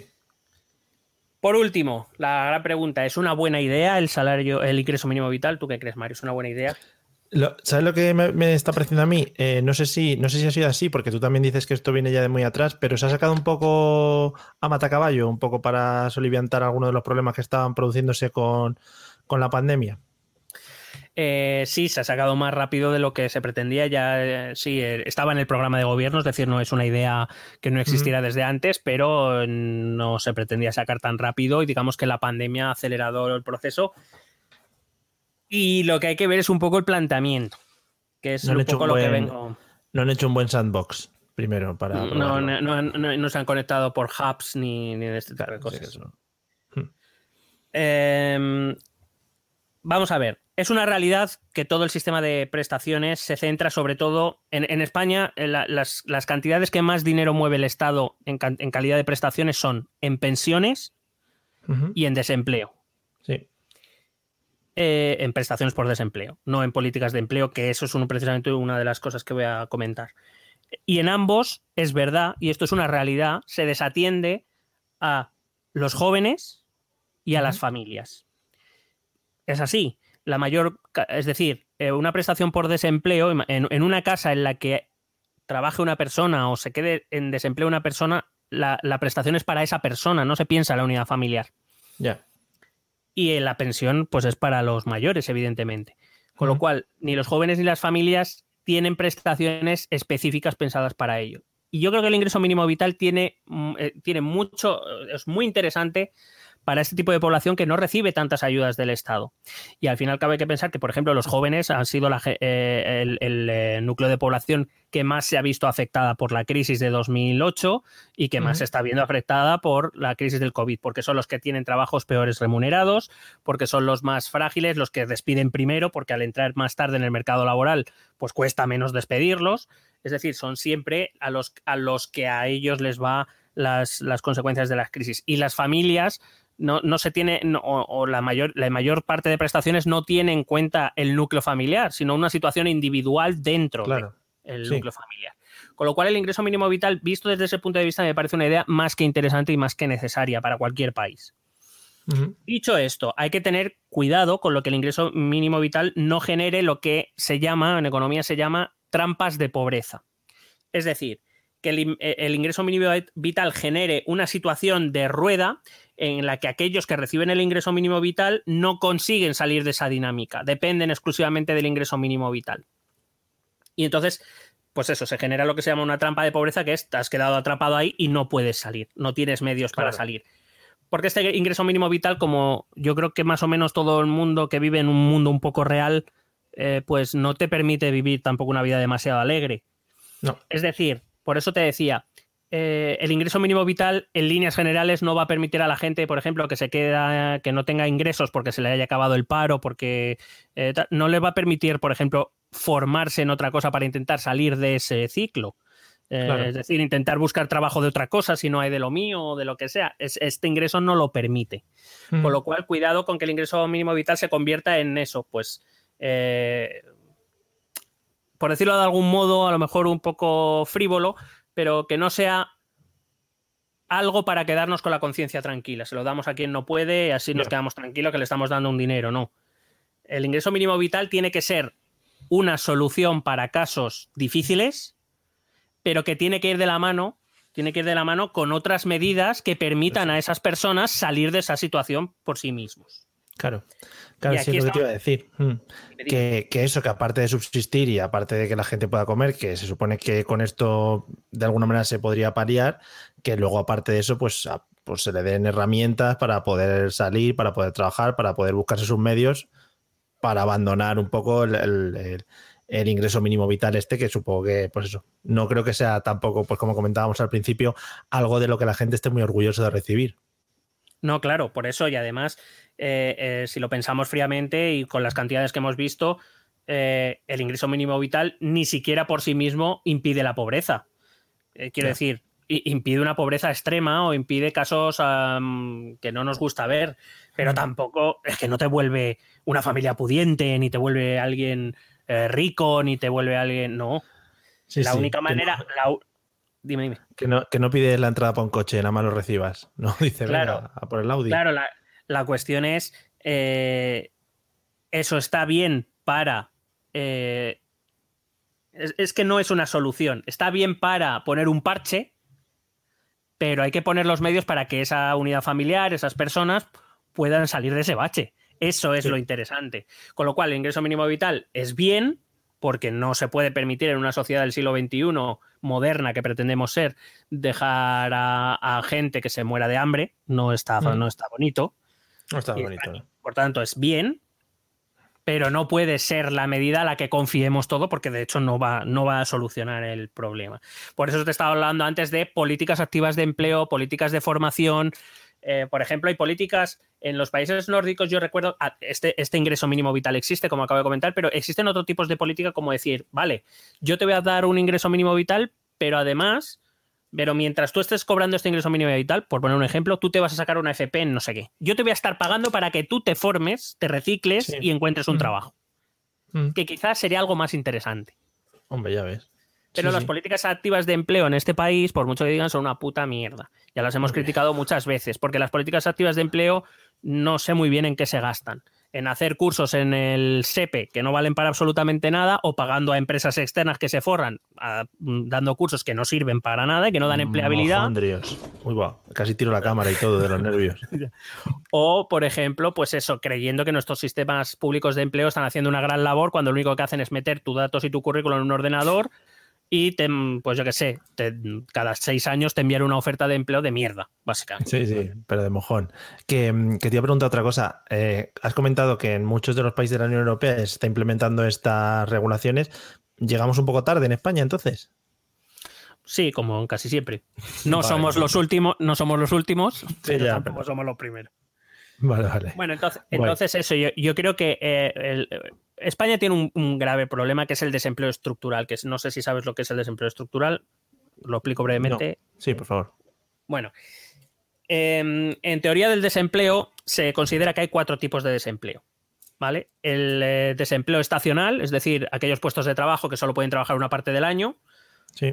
por ejemplo, agricultura, o por ejemplo, en economía siempre se pone el ejemplo de los socorristas de piscina. Pues solo pueden trabajar cuando están las piscinas abiertas.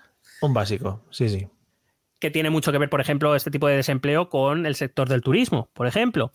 Claro. Eh, por eso, eh, bueno, pues el sector turístico es verdad que crea mucha riqueza, pero también es un sector que arrostra un grave problema de, de desempleo estacional. Los DJs, Eh, por ejemplo. Por ejemplo, claro, Los DJs. los, los pastilleros, pues no tienen el mismo volumen, necesitan contratar más gente en verano, ¿sabes? Por ejemplo, efectivamente. Eh, luego está el, estaría el desempleo cíclico, que tiene un poco que ver, es ese desempleo que va con la tendencia económica. Cuando las cosas van mal, pues se despide gente, pero se supone que esa gente, cuando se recupere la economía, pues esos puestos de trabajo se recuperarán. Lo que no quiere decir que se recuperarán los mismos puestos de trabajo, será por otras vías, por otros lados. Se abrirán nuevas vías de negocio, nuevos puestos de trabajo y se recuperarán por ahí. ¿eh? No estoy diciendo que el que pierde su trabajo o el- un puesto de trabajo de tal se recupera igual. Puede que sí o puede que no.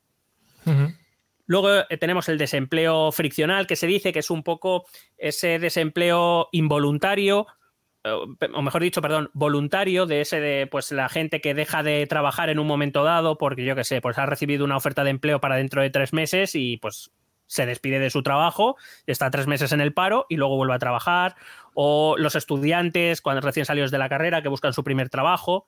¿Vale? El año Esos desem- sabático. Es desempleo friccional, no es un desempleo preocupante y de hecho en la teoría, en la teoría de desempleo actualmente se calcula que está entre un 3 y un 4% y que cuando una economía está en un 3-4% de desempleo, en realidad está en pleno eh, empleo porque esos 3-4% están saliendo y entrando del mercado laboral. Es una, digamos, es una tasa que se va renovando y que no es preocupante. Por ejemplo, Alemania, que está en un 3,4, está en pleno empleo, porque ese 3,4 se considera que son personas que están entrando y saliendo más por voluntad propia que por, que por otras cuestiones. Y por último está el desempleo estructural, que es el jodido. El desempleo estructural es cuando los trabajadores que tienes disponibles en paro, no, o sea, sus habilidades o su formación no coincide con lo que necesitan las empresas. Con lo cual eso es muy jodido de resolver, porque si tengo trabajadores que hacen, tienen habilidades X, pero las empresas necesitan trabajadores con habilidades Y, pues ya me dirá usted. Ya.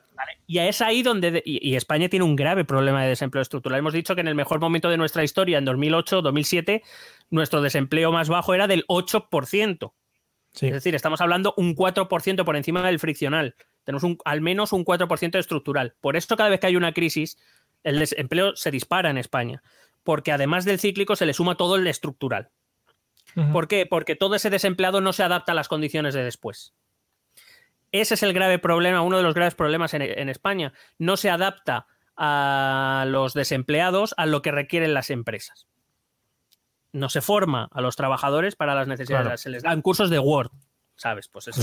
sí, de Office, eso es maravilloso. Que está muy bien saberlo, no digo que no, pero hombre, no sé yo si ahora ya lo que te piden es eh, que sepas manejar PowerPoint. Pues no, quizá no es la habilidad. No, ahora ya es otras cosas. Para hacer GIFs, por ejemplo, claro. memes. Claro, entonces, está muy bien el ingreso mínimo vital como idea, pero si no lo acompañas de políticas de verdad, de políticas realmente eficaces y eficientes, por ejemplo, de empleabilidad o de políticas activas de empleo, pues seguirás teniendo a mucha gente que tenga que cobrar el ingreso mínimo vital porque no eres capaz de ofrecerle una salida a esa situación. Mm, repito, también tendrás que ofrecer políticas de ayuda a la vivienda, por ejemplo, o políticas energéticas, porque si no, todos sabemos que, por ejemplo, aquí en Madrid, aunque no vivas en el centro, el alquiler ya se te va un pico. Sí, piquito. Claro, no es lo mismo recibir un ingreso mínimo vital en Aguilar de Campo que en Madrid Con o en Barcelona. No, a los aguileños. ¿no? De, de- de- quiero decir, también tienes que tener en cuenta esas diferencias. No puede ser, claro, por un lado lo piensas, claro, no puede ser que porque alguien de Madrid paga cobrar más, más ingreso mínimo vital que alguien de Aguilar de Campo, es tan ciudadano español y, igual que los demás. Pero por otro lado es que no viven en realidades iguales, entonces tampoco tengo muy claro. Evidentemente, el ingreso mínimo vital no estaría o no debería estar destinado a marcar esa diferencia, por eso tienes que hacer políticas complementarias. Bien sea el Estado, bien sea las comunidades autónomas. Tienen que hacer políticas complementarias porque, repito, 780 euros eh, para una familia, para dos padres y un niño, o, dos- pues, eh, o, do- o para un padre y dos niños, no es lo mismo en Murcia que en Barcelona. Es que no es lo mismo. No. Eh,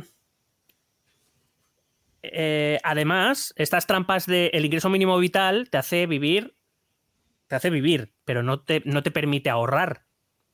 Y el ahorro es una parte importante. Si tú quieres hacer crecer la economía, tienes que tener ahorradores cuyos ahorros puedan ser prestados por los bancos a unidades que inviertan en, en- en inversión productiva. Si no tienes ahorro, no tienes inversión. Si no tienes inversión, no tienes crecimiento económico.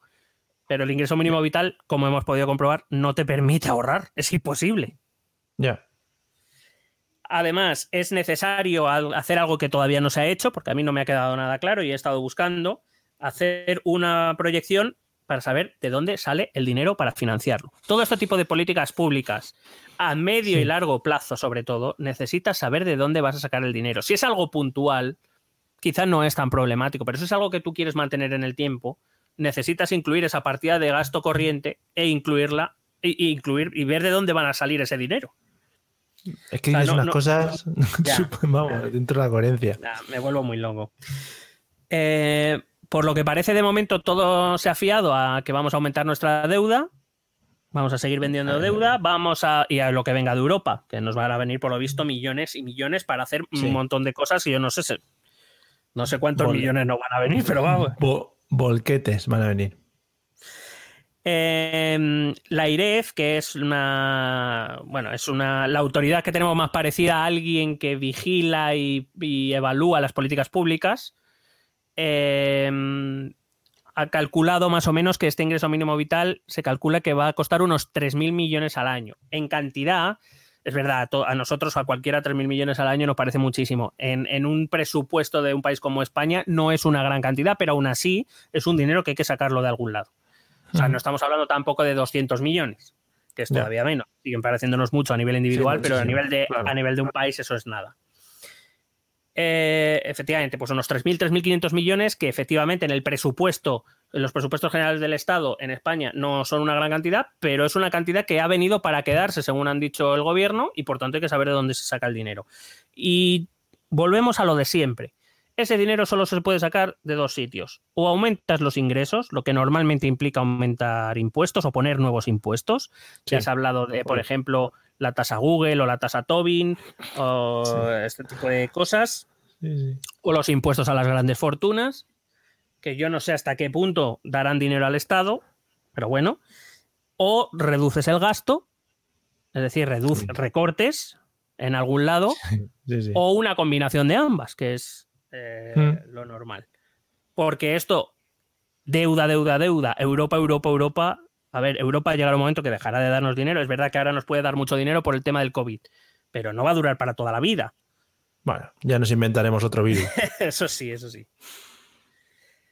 Pero también, pero, mm, es decir, tal y como está planteado, me parece insuficiente, pero evidentemente a mí la idea personalmente, y esto es una opinión, me parece, me parece necesaria, porque reduce la pobreza, porque reduce la situación difícil, hace situaciones difíciles un poco menos difíciles, no las hace geniales, ¿eh? no hace situaciones geniales, pero, pero sí que hace eh, un poquito menos difícil la situación. Y otro tema que se me olvidaba era ver cómo se piensa luchar contra el fraude en este tipo de medidas.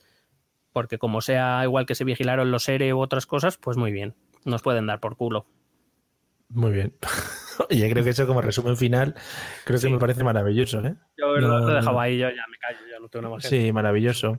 Pues nada, esperemos que esto también sirva para que la gente se conciencie de que existen muchas personas a su alrededor que no es que estén pasando los mejores momentos y que esto es una medida que pues eso puede ayudarles a sobrevivir y a subsistir. Sí, que no es una paguita, vaya, que, Sí, que es. no es.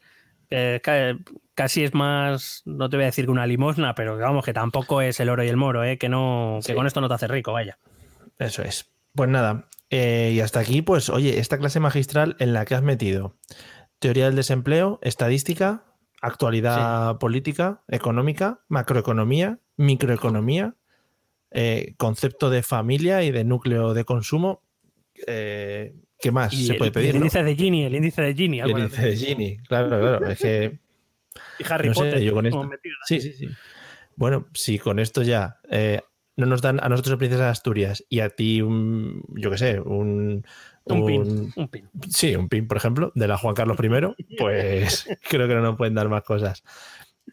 Pues nada, amigos, eh, escuchen los métodos de contacto que vamos a poner ahora, que son exactamente para eso, para contactar con nosotros, que por cierto hemos tenido un par de contactos últimamente, ¿no? He leído un mail esta mañana. luego, sí. Yes, yes, yes. La gente va perdiendo la vergüenza. Eso es, pues nada, es escribir un mail, ¿eh? Y además son gratis. es, es mola un montón, porque no hay que poner sello ni nada. Nos dan, lo, lo han quitado ya. En fin, pero bueno, eh, lo dicho, escuchen los métodos de contacto. ¿Quieres preguntarnos algo? ¿Proponernos algún tema? ¿Exponernos tu opinión? Ponte en contacto con nosotros. Es muy fácil. Envíanos un correo electrónico a esta dirección. Esto también es política.gmail.com. También puedes escribirnos en nuestra página de Facebook. Esto también es política. O en nuestra cuenta de Twitter, arroba etepolítica. O si lo prefieres, visita nuestro blog. Esto también es política.wordpress.com. Recuerda que puedes suscribirte a nuestro canal de YouTube. Y si quieres charlar con nosotros directamente, únete a nuestro grupo de Telegram. Busca el enlace en nuestras redes sociales. Porque tú también formas parte de Esto también es política. Bueno, hoy para finalizar, en el momento más goloso del, episodio, que es este momento final en el que bueno, desatamos todas nuestras eh, perversiones, eh, quiero destacar eh, y para que la gente también se anime un poquito a ver nuestro canal de YouTube, quiero destacar nuestra indumentaria de hoy, en el que nos hemos puesto nuestras mejores galas deportivas. Yo estoy haciendo un homenaje a una leyenda del baloncesto que nos ha dejado hace poco, la camiseta de Kobe Bryant, de cuando Kobe Bryant Era juvenil. ni siquiera- sí, sí, de cuando Kobe Bryant empezó a hacer sus primeras tiritas a canasta. Y Miguel, pues bueno, está luciendo las cuatro estrellas de, de Alemania como campeona del mundo. Sí, porque me ha parecido que hacía las mejores políticas de ingreso En un, vital. claro, en un claro guiño a Angela Merkel para ver si. eh, porque Vladimir últimamente está un poquito flojete.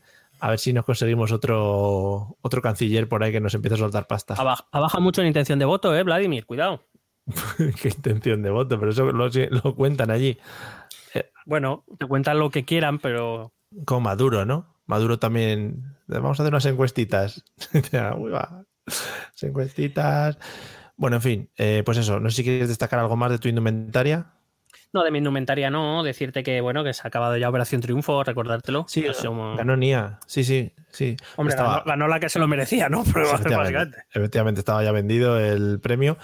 La única que, bueno, pues que igual puede tener medio carrera profesional de ahí. Me gustó mucho el concepto que hacían en la gala finales de poner las caras de la gente en vídeos alrededor de. Y la gente Sí, sí, aplaudía, sí. Como, si, como si estuviera en una llamada de Zoom familiar, ¿no? Qué bonito. Y luego, y luego eh, les veías las caras, por ejemplo, eh, pues cantaba alguien mal y se veía una pantalla detrás de alguien que hacía. Sí, sí. Eso es muy Pues bonito. Y Roberto Leal va Bueno, volviendo bueno, casi a. lloro, casi lloro, casi lloro. Es que creo que eso es televisión estado puro. Tengo que empezar a ver esto que han hecho en Telecinco de la Casa Fuerte o el no sé qué. Que Hostia. eso tiene que ser carrera en rama, ¿eh? Ya. Oye, otra cosa, otra cosa que te iba a comentar antes de despedirnos, porque claro, como llevamos tanto tiempo sin hablar, Sí. pues eh, em, ¿alguna vez te has imaginado eso? Porque yo sí. ¿Te has imaginado ese momento de eh, cuando va un cartero de correos a entregarle un paquete a Santiago Abascal en una Oh. furgoneta con, los, con, con el O, vinilo? Sí, o, mamá. O- o con la caja serigrafiada, por lo que sea. O Claro. pues Como- toma, Santiago, que te traemos ya tu pack inicial, ¿no? Pack de iniciación. He de decir una cosa, más allá de lo que cada uno piense, el, el- el impacto empresarial, o sea, la idea empresarialmente ha sido la hostia, ha salido súper sí. rentable. Sí, sí, además súper barato, que tampoco. Sí. Sí, porque la cantidad de cosas que han minimizado han sido muy pocas y además eh, hay que decir que sacaron un sello, un sello conmemorativo y ya se ha convertido en el segundo sello más vendido de toda la historia de correos, con lo cual con eso ya han de- sacado pasta. Después del de Barcelona 92 o algo así, seguro. No, no, el primero, ¿sabes cuál es? El de Star Wars. Sacaron Ah, uno de homenaje a Star Wars. Pues cara de. Ha puesto cara de que te has venido arriba, ¿eh? Que, que sí, además, Correos últimamente está haciendo las cosas medianamente bien y por lo visto, pues la empresa que lleva todo este tipo de cosas ya hicieron el cambio del logo y también tuvo mucho impacto y tal. Y, y, joder, pues bueno, es de agradecer también que, que se gaste poco dinero y que el impacto sea, sea grande para, para este tipo de empresas. Hay, hay que recordar que Correos, aunque es una empresa pública, es una empresa que tiene que competir con otras empresas de paquetería y, y logística. Y oye, pues eh, de momento, por muy poco dinero, le ha salido una campañaza que ya la, la conoce todo el mundo. O sea que. Sí, a tope con ellos. Eh, yo el otro día estuve en Correos, ya hablaremos más en detalle de, de mi estancia en. Correos. ¿Y ¿Te has vuelto gay? ¿Te has vuelto homosexual? Sí, sí, sí. Pero solo cuando estaba dentro. Bueno, Ah, bueno. fue, sí, sí, fue un momento de, de- de que ves pasar toda tu vida por delante y te lo replanteas todo. Ya, ya. Pero luego No, ya como, salir- digo, com- como alguno por ahí que dice eso, ¿no? Que- Sí, sí, sí, sí. La homosexualidad es, un- es una enfermedad, ¿no? Se pilla como el COVID. Sí. Tened cuidado, amigos. que no- si no, está ahí la canción de, de la picadura de la cobra gay, que si te pica te convierte en gay. O sea, revisitar ese vídeo de Joan de. Son Rapiña, que creo que, bueno, que te eh, acuerdes de eso, que es Bueno, yo me, acuerdo del índice, yo me acuerdo del índice de Gini y tú del rapiña ese. Es- es que son nuestros temas, Miguel, son cada uno lo suyo. Por eso nos Bueno, combinamos también, dominamos todo, claro. el, todo el espectro de conocimiento. Todo el lente, sí, sí, verdad. Yo a mis unboxes y todos los tuyos. Claro. Vamos a despedirnos, amigos. Espero que os haya gustado el episodio 115. Supongo que no tanto como el 100, que en el que hemos hecho unas pequeñas reseñitas aquí para recordarlo y que Es quede que, siempre en vuestras Qué mentes. momentos, ¿eh? Qué Qué momentos. momentos, qué- qué día, qué día fue maravilloso. Fue, fue un fin de semana. Bueno, no vamos a entrar en detalle porque todos os acordáis. Claro. Eh, nos vemos en el episodio 116, que también manteniendo un poco la coherencia de este episodio de hoy, será el siguiente. Es decir, eh, de manera correlativa, nos regimos por el sistema métrico decimal. O sea, uno tras de otro. No, no, o sea, estamos siguiendo un poco la, estamos siguiendo un poco la coherencia, ¿no? De, de- de las cosas. por nosotros. Sí, sí, no, no, no. Y estaremos los dos y pim pam. Y nuestras cámaras y tal. Mira, podemos chocar. He pensado que podemos chocar virtualmente, así. Si tú te haces así en la mano. No, para el otro lado, al otro lado. al yo te tengo al otro lado. Ahí, ahí. Venga. Vaya. Que me hacía mucha ilusión. Esto para que la gente Otro lo vaya a ver a argumento, sí, otro argumento para que nos den la paguita a nosotros. Eso Bueno, es, pero, otras, pero por otras No, cosas. no, otra, otra paguita. Nos vemos en el episodio 116, amigos. Esperamos que os haya gustado, que lo disfrutéis, que lo compartáis con vuestros familiares, ¿vale? Y con gente que os encontréis por la calle. Yo que sé, hablando un poquito de mascarillas y tal, pues se lo enchufáis a la oreja. No lo y en. Twitter, y y en Twitter, no ser vagos, y en Twitter, me gusta, retweet. Darle al retweet. No, al me gusta, no, porque me gusta darle al retweet, que eso es lo que lo ven vuestros amigos. Nos vemos dentro de poco. Eh, sead muy felices, sead, sead muy felices. He metido, he metido la marca de coches para que. acaso la Con la que nos paga la paguita. Sead muy felices. Nos vemos dentro de poco. Hala. Hasta luego, amiguis. Se